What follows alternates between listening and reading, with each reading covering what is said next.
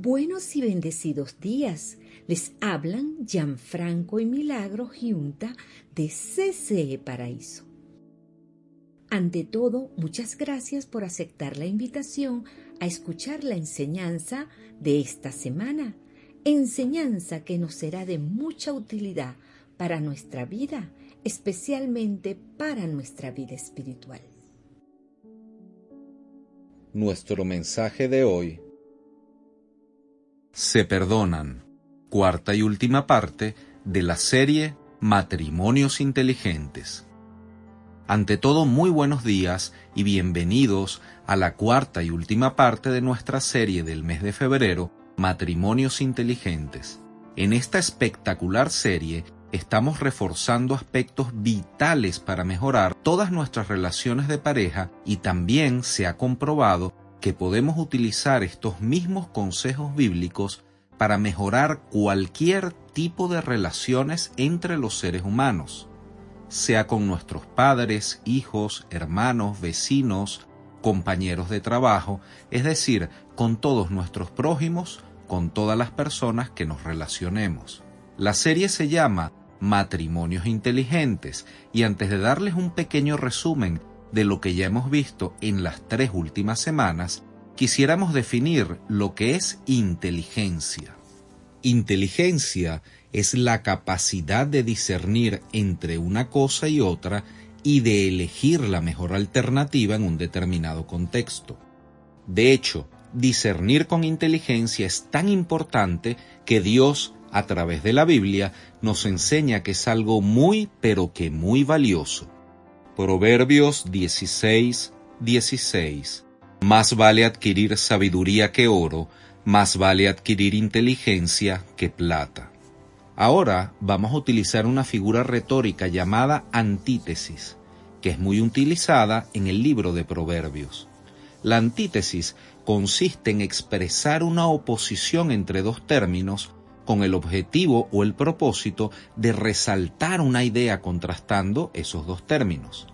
Por ejemplo, Proverbios 15.1.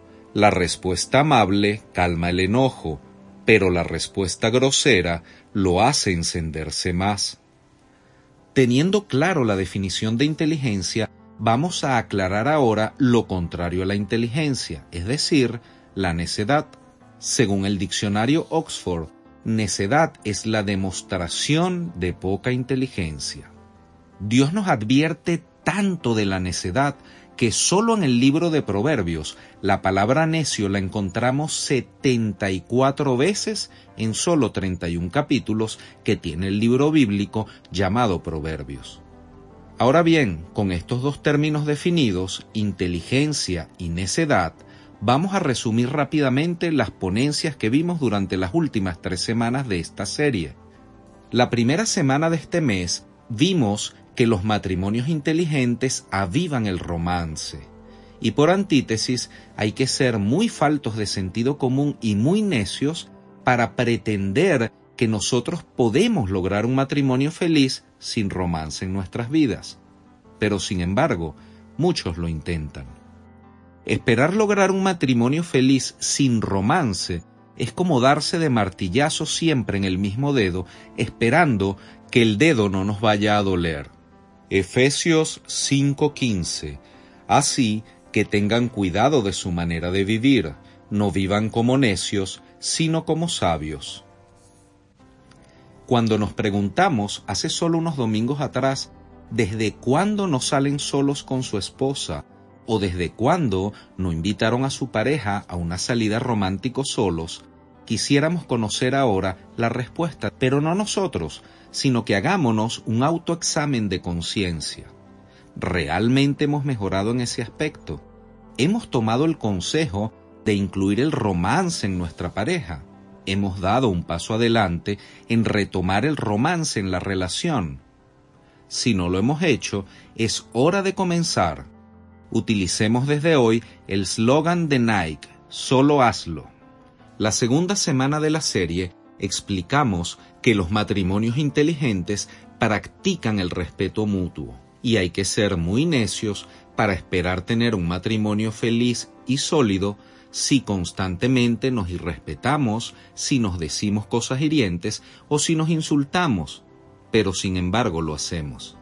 Efesios 5:4 Tampoco debe haber palabras indecentes, conversaciones necias, ni chistes groseros, todo lo cual está fuera de lugar, haya más bien acción de gracias.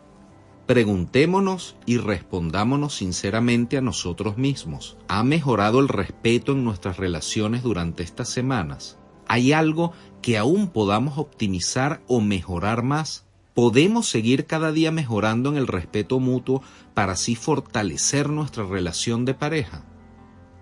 Estamos totalmente conscientes que si no hay respeto en cualquier tipo de relación, entonces somos nosotros mismos los que estamos boicoteando y dañando nuestra relación. La tercera semana de esta serie aprendimos que los matrimonios inteligentes viven en común acuerdo y también hay que ser, por supuesto, muy faltos de sentido común y bastante necios para aspirar o pretender tener un matrimonio feliz sin ceder en los puntos de vista que vamos a tener distintos, tratando de tener siempre la relación sin valorar la opinión del otro, menospreciando a nuestras parejas, sin llegar a los acuerdos donde podamos sentir que ambos ganamos, aunque ambos cedimos. Pero sin embargo, esto también lo hacemos. Segunda de Timoteo 2:23.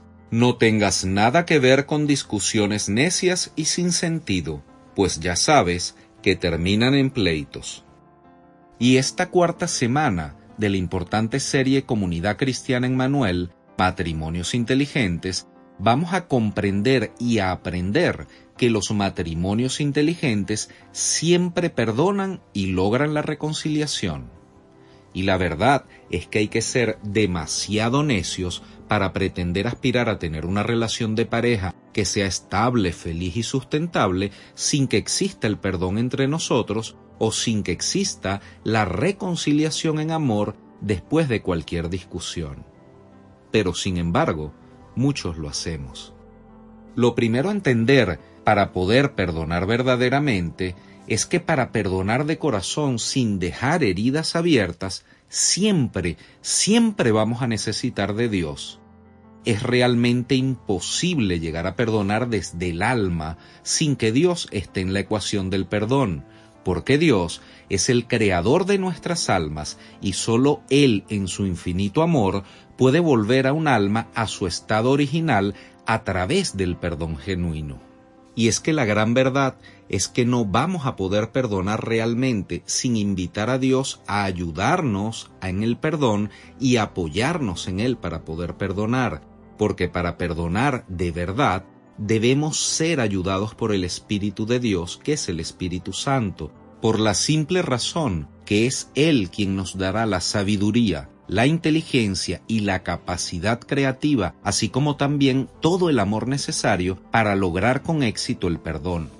Éxodo 31.3 Y lo he llenado del Espíritu de Dios, de sabiduría, inteligencia y capacidad creativa. El perdón cumple un papel fundamental en todos los que creemos en Jesús como Hijo de Dios y como Dios mismo. Porque siendo todos pecadores, Él, Jesús, fue el que murió por nosotros para que pudiéramos ser redimidos y perdonados de todos nuestros pecados. Solo en Jesús encontramos todo el perdón necesario para toda la humanidad. De hecho, la Biblia nos enseña que solo Dios puede perdonar pecados. Lucas 5:24 Pues para que sepan que el Hijo del Hombre tiene autoridad en la tierra para perdonar pecados, se dirigió entonces al paralítico, a ti te digo, levántate, toma tu camilla y vete a tu casa. Y esa autoridad de perdón de pecados, Jesús nos la delega, nos la transmite en amor a nosotros los que creemos en Él y le amamos y le obedecemos, para en su nombre poder perdonar pecados, pues antes de Jesús realmente nadie que no fuera Dios mismo podía perdonar pecados. Preguntémonos, ¿Por qué perdonar es tan inteligente? Porque recibiremos perdón y lo necesitamos.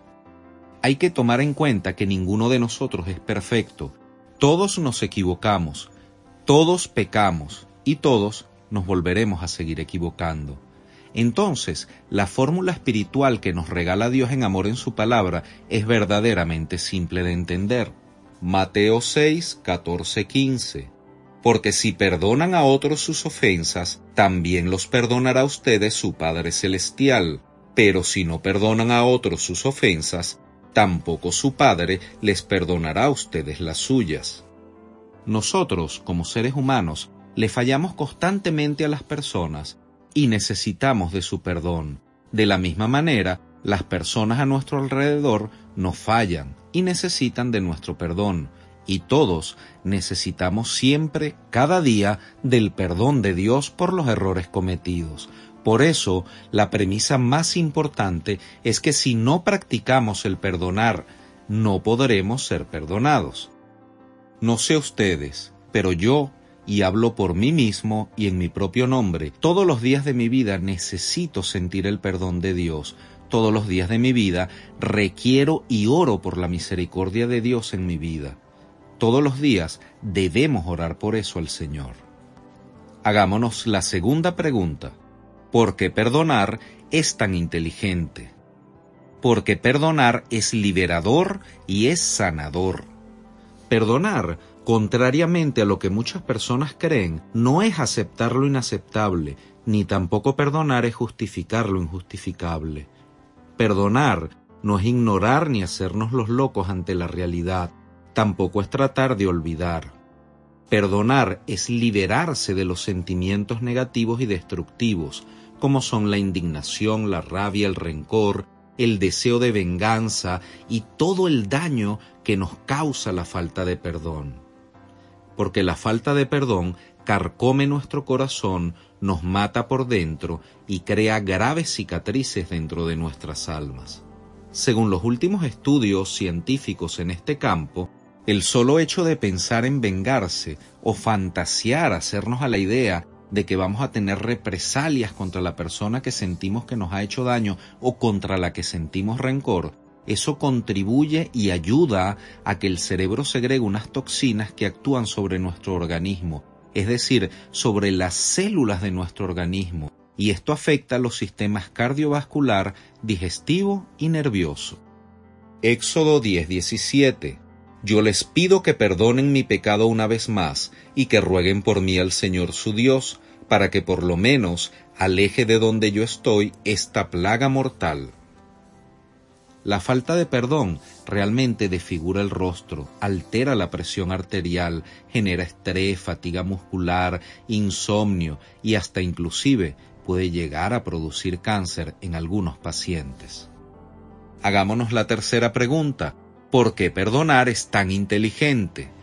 Por nuestra familia. Porque es muy difícil que alguien con su corazón y su alma llenas de rabia, de rencor y de resentimiento no termine contagiando a toda su familia de esa misma rabia, rencor y resentimiento por los demás. Todo esto, la rabia, el rencor, el dolor, la falta de perdón y el resentimiento es como una especie de veneno que se va expandiendo y se va multiplicando por las venas familiares, destrozando toda la familia porque la falta de perdón nos va a hacer llevar el enojo y la amargura a todas y cada una de las relaciones de nuestras vidas y muy especialmente a nuestro entorno familiar. Es por la falta de perdón que nos vamos a perder de las alegrías del presente, porque en vez de disfrutar el presente, vamos a estar en el pasado, presos de los recuerdos de la mala experiencia que aún no hemos podido ni perdonar ni superar. La falta de perdón también nos va a llevar a deprimirnos, nos hará ponernos ansiosos y nos hará vivir con un sentimiento de vacío muy grande que no vamos a saber cómo llenar. Y ese sentimiento, esa depresión y esa ansiedad va a afectar negativamente a todos los integrantes de nuestra familia. Primera de Timoteo 5:8 Aquellos que se niegan a cuidar de sus familiares, especialmente los de su propia casa, han negado la fe verdadera y son peores que los incrédulos. Cuando llegamos al estado al que nos lleva sin darnos cuenta la falta de perdón, ese estado en que nosotros preferimos vivir amargados y que nuestras familias se destruyan antes de nosotros ceder y perdonar, dice Dios a través de su palabra que estamos actuando peor que un incrédulo.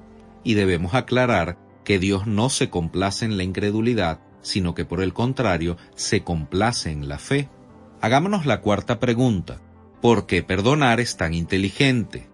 Porque vamos a experimentar el poder de Dios en nuestras vidas.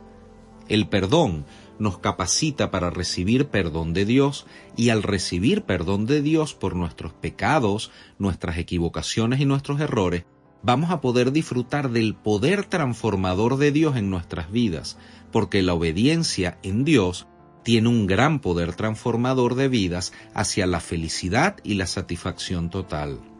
Recordemos que Jesús ya se ofreció como el sacrificio perfecto por el perdón de todos nuestros pecados, y no solo de los nuestros, sino que también por los pecados de todo el mundo. Y eso incluye también a nuestras parejas y a todas las personas que no deseamos perdonar. Si en algún momento llegáramos a considerar que nuestra pareja, algún familiar o algún amigo no merece nuestro perdón, debemos en ese momento recordar siempre que Jesús también pagó con su vida esos pecados que a nosotros nos cuestan perdonarle a otros. Primera de Juan 2.2 Él es el sacrificio por el perdón de nuestros pecados, y no solo por los nuestros, sino por los de todo el mundo. Dios, hecho a semejanza de hombre, hizo lo imposible. Él pagó con precio de sangre de Mesías todos los pecados de la humanidad. Él se hizo por amor al Padre el Cordero perfecto del sacrificio de Dios, el Cordero inmolado por toda la humanidad. Ese acto de redención perfecto se sucedió una sola vez y es válido por la eternidad de los tiempos en este tiempo, en tiempos pasados y por todos los tiempos que vendrán hasta el fin de la humanidad. Lucas 18:27 Y Jesús les respondió, Lo que es imposible para los hombres es posible para Dios. Los matrimonios inteligentes perdonan y se reconcilian, pero muchas veces hay heridas tan grandes donde se hace difícil restablecer la confianza es muy difícil establecer una relación estable y duradera si no existe la confianza. Vivir en una relación de permanente desconfianza, si no es el infierno, debe ser algo muy parecido, porque para restaurar la confianza hay que dar tiempo, y esa confianza se va a restablecer no a través de las palabras, sino a través de nuestras acciones. No sabemos qué tan golpeadas o maltrechas estén sus relaciones de pareja hoy en día, pero queremos decirles que no hay algo que esté lo suficientemente dañado ni lo suficientemente muerto que Dios no pueda sanar y que no pueda resucitar. Hermanos, hermanas, hoy Jesús está tocando las puertas de tu corazón para que le permitas entrar. Él quiere sanar y restaurar tu corazón para que tú también puedas perdonar y reconciliar. Así como en Él todos fuimos perdonados y por Él, por Jesús, también fuimos todos reconciliados con el Padre. Segunda de Corintios 5:19. Esto es que en Cristo Dios estaba reconciliando al mundo consigo mismo, no tomándole en cuenta sus pecados y encargándonos a nosotros el mensaje de la reconciliación porque Jesús es perdón y es reconciliación. Jesús no solo nos amó y nos perdonó, sino que también ofreció su vida en la cruz para reconciliarnos con Dios Padre y así podamos tener una íntima relación con Él. La Biblia nos enseña que Dios es amor y no hay amor que no contenga dentro de sí el perdón y la reconciliación. Comenzamos al inicio del día de hoy diciendo que los matrimonios inteligentes perdonan y se reconcilian, pero creo que una mejor descripción sería que los matrimonios inteligentes hacen de Jesús el centro de sus vidas, porque para poder perdonar y para poder reconciliar vamos a necesitar siempre a Jesús. ¿Qué te recomendamos que hagas? que nos acompañes por favor en esta oración que vamos a hacer ahora y que la hagas en voz audible, es decir, en voz alta, así como si estuvieras hablando con alguien que está a tres o a cuatro metros de distancia de ti. Esta oración va a hacer que Jesús entre en nuestros corazones y sane el dolor, la falta de perdón y a la vez nos va a ayudar en la reconciliación, para que así podamos lograr romper las cadenas que nos tienen atados al dolor con aquellas personas que nos hicieron daños, sean nuestra pareja, padres, conocidos, desconocidos o familiares que nos hirieron, a tal punto la herida que hasta hoy arrastramos esas pesadas cadenas. Oremos. Señor Jesús, te entrego hoy y para siempre la soberanía y el dominio total de mi corazón y de mis sentimientos. Te pido perdón, Señor, por todos mis errores y pecados, Estoy profundamente arrepentido, Padre. Por favor, limpia mi corazón de toda falta de perdón, de todo rencor, rabia, ira, molestia y sobre todo de todo dolor.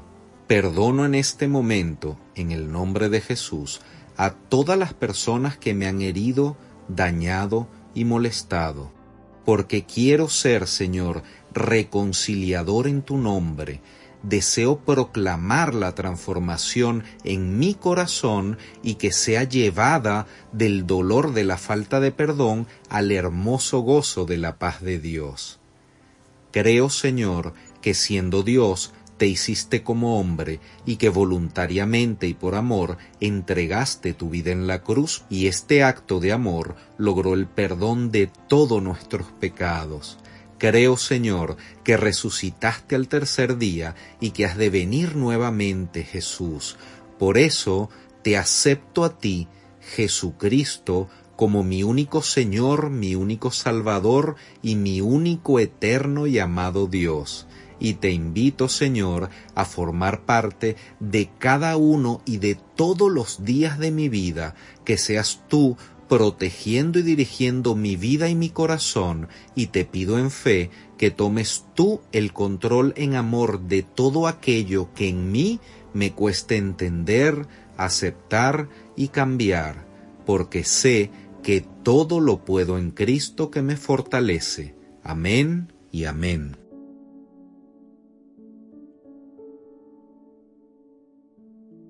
Hermanos de mi corazón, hemos culminado por hoy. Dios les bendiga grandemente y en abundancia. Les amamos en el amor de Cristo y les invitamos a escuchar la próxima semana el mensaje de CCE Paraíso. CCE Paraíso, más que una iglesia, somos una gran familia feliz.